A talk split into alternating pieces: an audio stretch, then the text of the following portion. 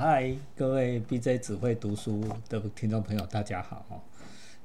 那我们上次跟大家谈过，BJ 只会读书的出书计划越来越近了哦，请大家一定要期待。所以我们今天呢，又把齐鲁跟立方找回来哈，为大家谈另外一篇经典的古文。那这个在新课纲里面现在都不见得有了啦哈，但是我们还是觉得说应该要跟大家来谈谈看。哦，今天谈什么呢？谈陶渊明写的《桃花源记》。哦，那齐鲁呢，为为我们写下了一个标题，他兼谈乌托邦，乌托邦式的科幻小说。哈，好，我们请齐鲁。哦，对，那呃，就是陶渊明的这个短篇呢，因为很短，我就。应该就不用讲，就大家都应该都知道。大家上 Google 把原文查出来哦。那晋太元中，武陵人捕鱼为业，等等等等等等啊，反正这一段这一小段一百多字、两百字而已哈。很短，对对。那就是讲一个人到桃花源，然后怎么样子遇到一堆人，然后这些人很很很很很幸福的在那边过日子，然后后来出来之后就找不到了，这样简单这样讲是这样子啦。啊，像一个像一个游记一样这样。嗯。那陶渊明。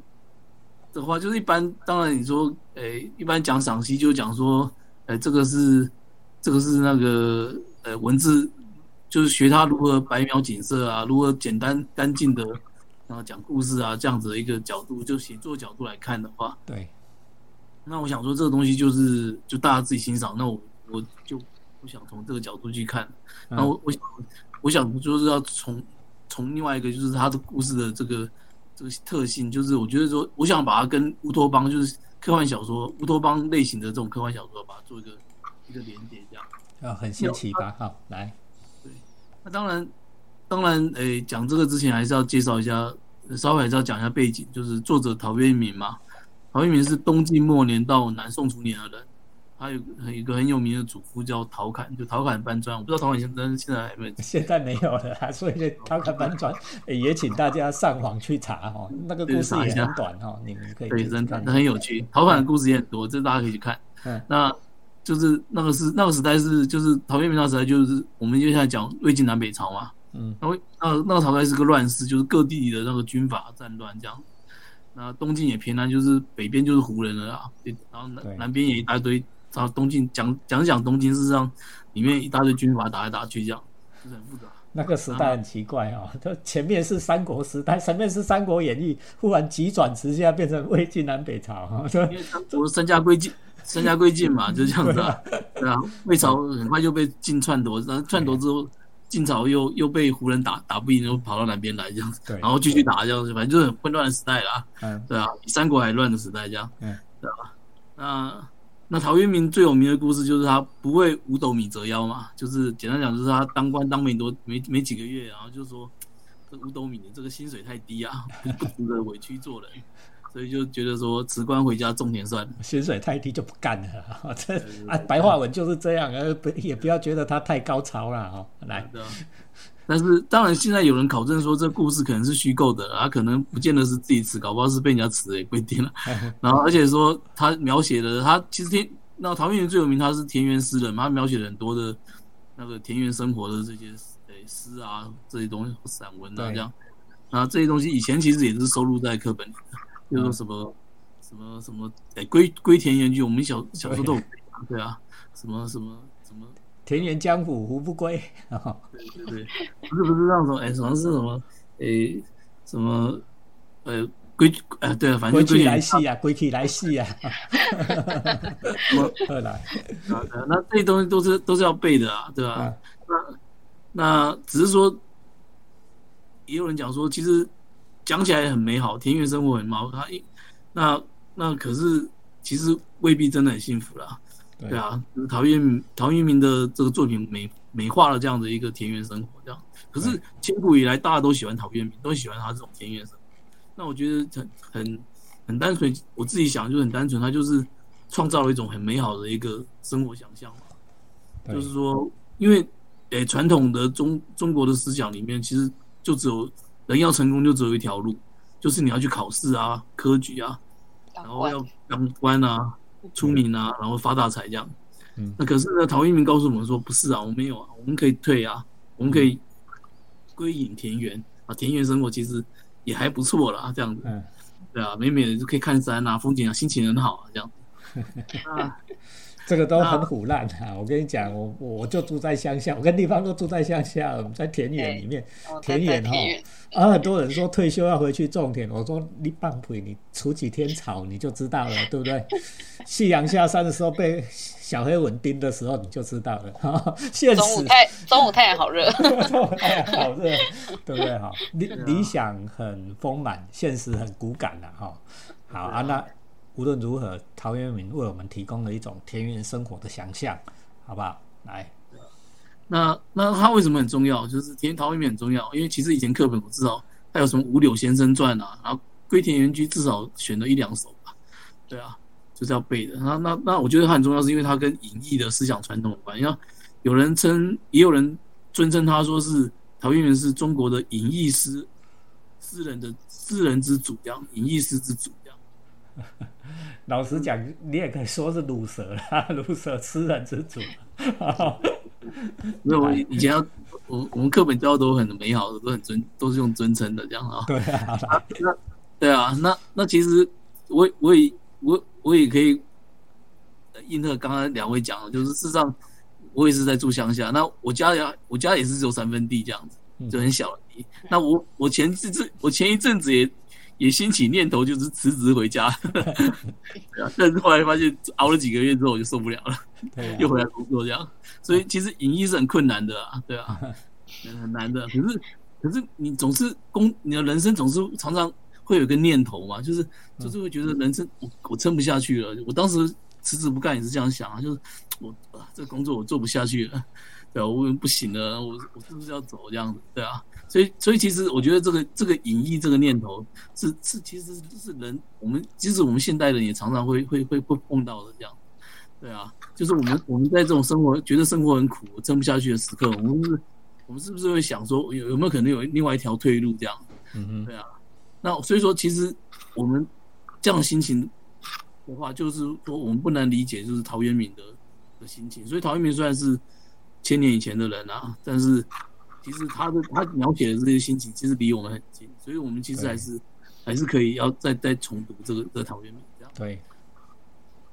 那那我我想讲的就是说，诶，这本我还是拉回这个这个《桃花源记》啦。对。那《桃花源记》的话，就是诶扯远一点讲说，它跟西方的这种科幻小说的一个类型叫做乌托邦小说，其实是很相似的。那那有些人讲乌托邦小说的话，也会把陶渊明的这个。拿来当例子，说是台湾，对不是是中国的一个一个乌托邦的一个一个原型这样子。但是让乌托邦我们讲起来的话，就是它最早是呃一五一六年的一个作品，它的名字就叫就是就叫乌托邦这样。对，Utopia，嗯，Utopia 这样。那 Utopia 假如用希腊字根去分析的话，就是有美好的地方或者是不存在的地方的意思啦。啊，也有人直接就诶翻译成叫做理想国这样。嗯嗯。那乌托邦的话，就是故事也。很复杂，可是你我我可以讲一些设定啊，嗯，啊，他这个话就描写说，这个乌托邦是一个岛国，啊，这个这个岛国这个国家是财产共有制的啊，共产党这样，对，然后战争是靠那个邻国的佣兵，然后不轻易动用自己的国民这样，然后信仰自由，啊，所谓信仰自由意思是说，妇女也可以当神职人员，然后神职人员也可以结婚，那这个作者是天主教的信徒啊，所以他讲的这个神职上就是。是哎，事实上是有点对反新天主教的这个设定啊，因为大家知道说天主教的神父是不能结婚的嘛，嗯，对，啊，女性也不能够当当神父这样，嗯哼，那所以说你就讲说这个理想国，事实上是他好像是在想象的一个跟他自己的生活不一样的一个一个世界这样，对啊，那我再多讲一点，就是说，比如说，那这个乌托邦这个传统之后呢，当然后在后来人就想说。世界不是美好的，也有可能是看起来很美好的，可是很可怕的啊。所以有人专门写这样子的，后来就创造了另外一种传统，叫做反乌托邦这样，对啊。那这个名字很复杂，就是也有人说乌托邦跟反乌托邦是是一体两面了，就这个定义上我们就不要太研究了。对，那大部分都写那种集权共产的社会了哦，就说很美好，但是感觉起来又很恐怖哦。对啊，就是说美丽新世界说，你只要吃一颗药，然后你的内心就会平静、快乐，然后世界很好，美丽新世界这样。对，然后里面的人是不结婚的，就是生小孩是靠靠那个机器的，就是对对对对。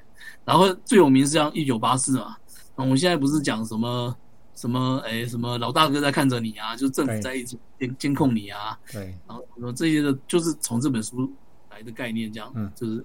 对啊，什么有以以党领政啊，然后还有什么专门有个真理部，真理部就是负责新闻宣传，哎，网军啊，对不对？就是就是这些东西，其实小说都已经写完了啦。讲到这里就好，讲到这里就好，反正就是很恐怖啊。对对对对对。哦，真理部啊，真理部每天下午两点还开记者会嘞，哈。嗯。好，反正。反正就是，诶，对啊，就是就是已经很早就有人就觉得说，其实我们这个世界的这种极权的想象，就在这个小说里面都已经发展。然后我们现在很多的很多东西只是朝那边走过去而已，这样。对。只是我们的科技还走不到那边，但是其实那个老大哥都都会想这样干哈。那所以说，这类补充一下了哦，BJ 只会读书，立方也来跟我们分享过那个哪一本去了。那个娱乐至死的时候有稍微提过这两，呃，提过一九八四跟美丽新世，对对对，美丽新世界啊。如果大家想要了解更深的话，回去看那个娱乐至死，我们也录了两集啦，哈。超赞！好，我们就不要再过去了哈，来回来，来啊。那所以我觉得说，呃，这里面就是我还是讲提一下真理部，特别提一下好了。真理部他讲的，他讲的，就是不只是说刚刚讲的新闻宣传啊，他其实像这个主角。这本《一九八四》里面主角的这个，他负责是改写历史文件哦。嗯哼，所以说，一个一个政权、一个国家，他把把把反对者杀掉，不是只有把他肉身杀掉而已，而要而是要把他的历史的存在都要同时给抹杀掉，这样。要把记忆也杀掉，杀掉对，把你这个人连连连那个你的流传下来的东西都没有，这样。嗯嗯，嗯，那那所以说，那其实。其实一九八四只是一个一个一个典型一个代表而已。那现在这个时代呢，探讨历史跟记忆的小说非常非常多，就是讲不完这样。比如说什么呃，说石黑雄啊，什么他他这两本，他这两本，他最近近近期的这两本也都在隐隐约约也都在谈这些事情啊，或者说有什么什么大江健三郎或者是什么，反正而且反正都是一些什么很有名的大作家，什么他们的作品其实都都在谈这些事情。对啊，那我觉得关于诶历史和记忆这个东西，好像不只是这样子啊。我们认为比较娱乐的这种通俗的的科幻小说写，事实上纯文小纯纯文学小说家也都都在写。对啊，那那每个人都会有自己的答案，所以我在这边也没有办法简单讲一个答案，因为每个作家都可能都透过一本书或甚至好几本书，在告诉我们他对这些事情的看法，他的理由是什么这样。嗯，他他。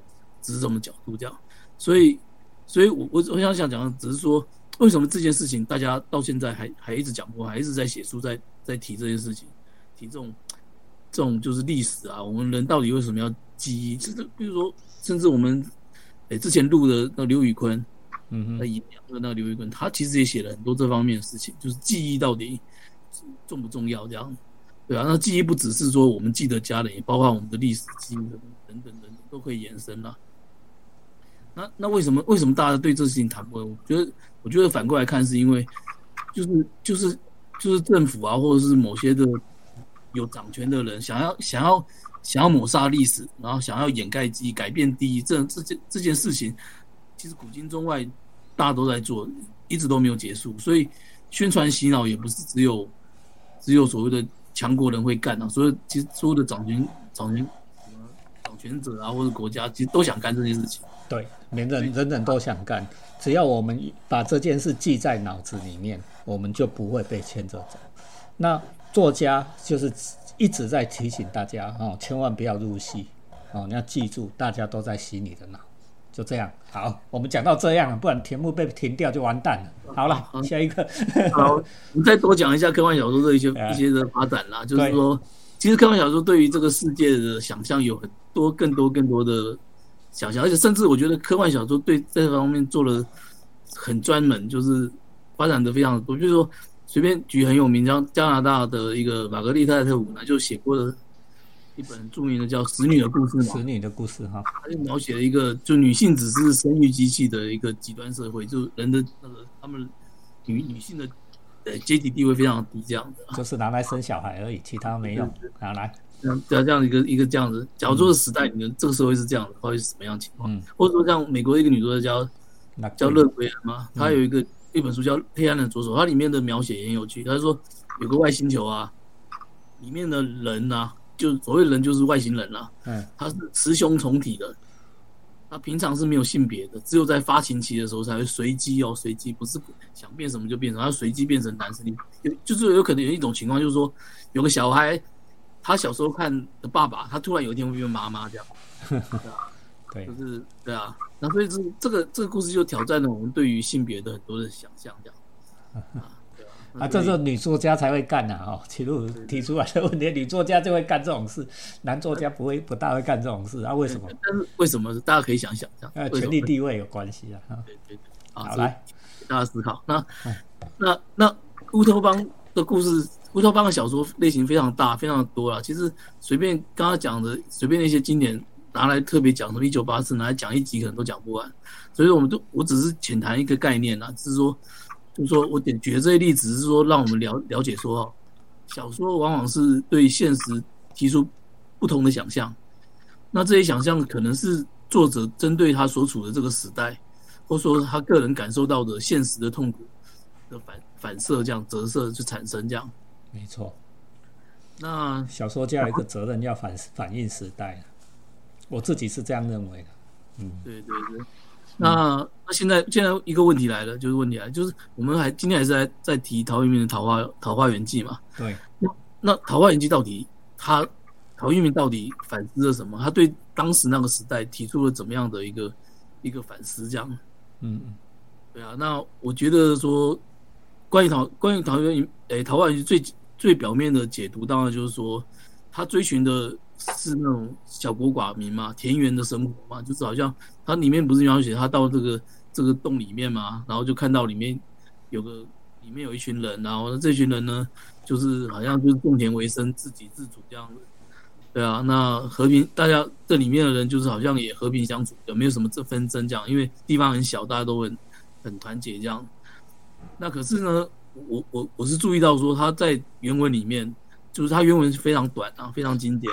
这个原文这么短的文章里面，为什么要提到一句话叫做“这些人”？他就问说：“这些人是是怎么？为什么会会会在出现在这里？”然后里面的人回答他说：“那个是避秦而来，然后不知有汉，何况魏晋？就是他是躲避那个秦秦朝的暴政，然后所以跑来这个山谷里面。对，然后他这些人连汉朝都不知道，就是他他们来的时候是是秦朝嘛？对，然后他他们跟外界隔绝，所以他们连汉朝都不知道。”那现在汉朝都已经结束了，就是几百年结束了，已经到魏晋，他他们更不知道这现在已经到魏晋。他那我觉得一般的讲法是说，诶，就是陶渊明讲的，就是就是避祸嘛，就是这群人是为了和平，所以躲在这个里面，而且他们就是小小的地方田园生活这样子。那那那可是我呢，我最近有一个联想，我觉得可能不是很主流、很正统，但是我就我我想提出来跟大家参参考一下这样。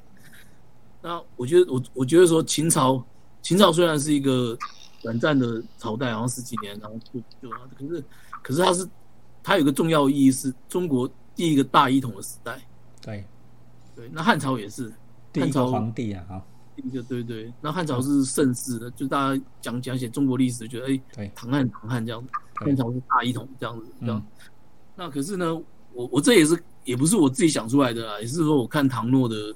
的书一本叫《镜头读左传》的书啊，它里面书里面，呃，隐约提到一个概念啊，就是说，呃，中国的历史啊，从春秋战国之后，哦，好像大一统的思想就占据了中国人的全部的想象这样子。我意思，他的意思是说，春秋可能是中国史上最后一个小国分立而且各自求存的时代，就是。当时很多小国，他们不见得要大一统啊，他们就只要好好的保存自己的国家就好。对。可是这样子，哎，保存自己的小国，然后，然后就是分开这样求存的这个时代，这种想法好像在之后的历史就没有了，就没有人提这种的想法了。就是譬如说，后来后后世也是很多是乱世啊，像魏晋就是乱世啊，三国时代就是乱世嘛，三国皆魏晋，那整个都是一个很混乱的时代啊。可是，在这个混乱时代里面，大家并不会想说，哎，我就是好好的小国寡民啊，就是把自己治理好，然后追让人们得到幸福是我的那个是我的目标嘛，而而是说我要大一统啊，因为东晋也在讲说我要北上啊，对啊，我要恢复我的这个对这个这个中原这样子啊，就预设要要预设统一啦，哈，对预设统一。啊，对啊，不是春秋战国是预设，它是不统一，是预设独立。现在从此以后都是预设统一哦。简单的来讲就这样。对之后的所有的，就算是分裂的战争战乱时代，所有人想的也都是要统一这样。要终结纷乱，统一。对对对。那可是想想这个东西有这么理所当然吗？嗯，对啊，对啊，就是难道难道不能够有其他想象吗？对啊，那你你想。就是在这个逃避这个分裂的这个战乱时代，但桃花桃桃花源里面这些居民呢，他逃避的是秦朝。秦朝是什么？秦朝就是大一统，对啊，他就是躲到没有地方，没有地方躲，他躲在这个小山谷里面。那可是他他们他们崇尚的生活也是这样子，哎，小小的地方能够自治，然后就是把自己的生活过得好，然后大家和平相处，这样里面的人都都很很善良，这样子。好好的生活，这样不是很很不是很好吗？对啊，所以，我我觉得说，严格严严严格来讲，说这这些人在里面的这个东西里面的这些人，他反而会会不会是不见得是说只是逃避战乱，而是而是他根本就是不喜欢大一统的。对啊，这样的一个政治，他提倡一种思想潮流了哈。对啊，为什么我们每一个人都要像美国？为什么不能像新加坡？我们前几集才刚刚讲完新加坡，为什为什么我们大家都不想象说我们大每一个城市都变成新加坡，对吗？我读两位都跟我很熟，我其实一直在讲一件事：为为什么我们屏东不独立，对吗？我们就沿着高平溪跟台湾其他地方都独立啊，然后高平溪上面四座桥，通通收过路费，每个人过来收四百块啊。就入境费啊！其实我也想过苗栗要独立，我们就把那个铁路封起来就好了。对啊，这样不是很好吗？我们就像这样子，就形成我们自己的桃花源啊！我们平东人悠然过活，对不对？哈，自己过着自己的小日子，对不对？对啊，我们过生活的态度跟台湾其他人都完全不一样啊！你问立方是不是这样？对，好，呵啊呵，好，那我是简单用白话文跟大家讲，陶渊明的思想其实是这样，齐鲁提出来是这样的。对啊，那那所以说我我当然也不觉得说陶渊明其实真的有跳脱时代的的思维，当然他那个年代其实离离春秋还不远，搞不好真的还在啊。嗯，对啊，但是他也未必真的就是讲提去去影射所谓大一统跟小国寡民这样子的一个政治制度的问题，因为其实这个有点硬硬硬讲的啦。但是其实我是觉得说我们现在我们是现代人嘛，我们现在读者实际上是可以有更广阔的一些想象，不同的。不同的想象，对于对于这种大一统的问题，当然，当然，其实我我我我我我知道说，就是说，其实其实我我我现在讲的东西有点颠颠倒倒反复，但我我只是想在不断的做思辨啊。我就说，我我我们我们我们现代人痛苦，有时候也未必是政治问题带来的啊，就是不见得是说是所谓的哎，到底要不要统一，还是说要要到底要不要独立的问题，不是这些问题。因为那个比较好讲，其实我们深受的是另外一种更现实的痛苦了，对不对？对，对啊，对啊，所以我们人人人人真的，我们基本上生活真的很难面对，可能是跟父母、老婆、小孩相处啊，对不对？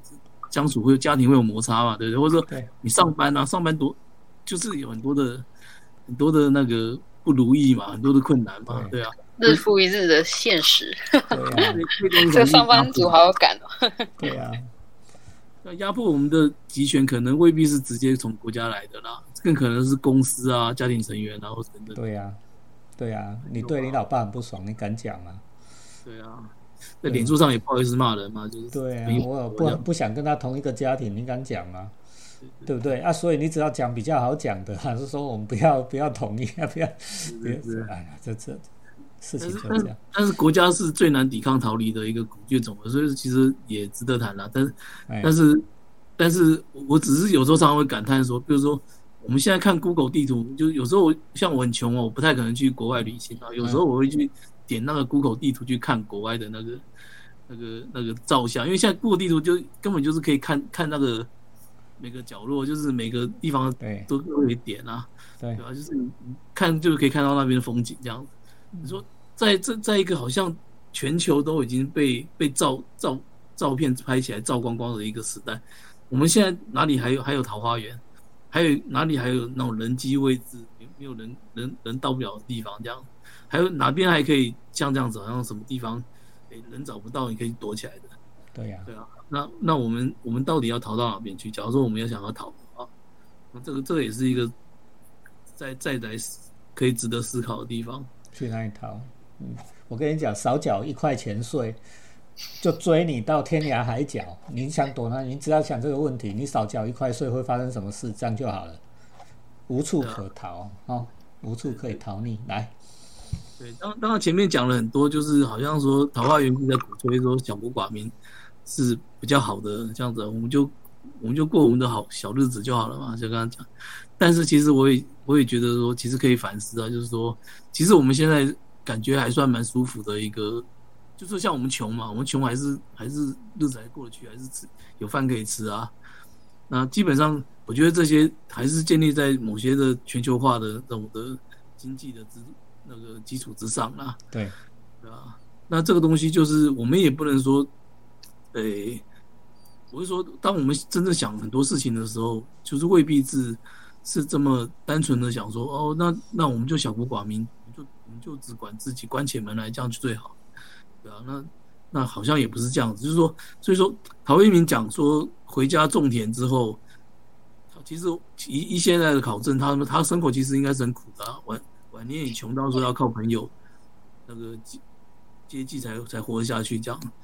而且他比如说他常常写在在他诗里面写的那种自然之美啊，什么什么之类，其实反过来看也知道说那个那个有点苦中作乐啊，嗯对啊，就是没有没有真的这么好。所以说我我只是说，就是在我们思考这样子一篇的文章，看到可以看到可以去想他很多事情，就是说他从他政治面去看，诶，大国小国啊，我我们到底要怎么样子，或者说是是等这这这些其实都是可以延伸去思考的。另外就是说，哎，有有没有可能说，诶，外在的现实其实就是没办法改啊？我们就算我们想要诶当大国，要要统一，或我们想要独立，我们要小国做自己这样，这些东西真的由得了你吗？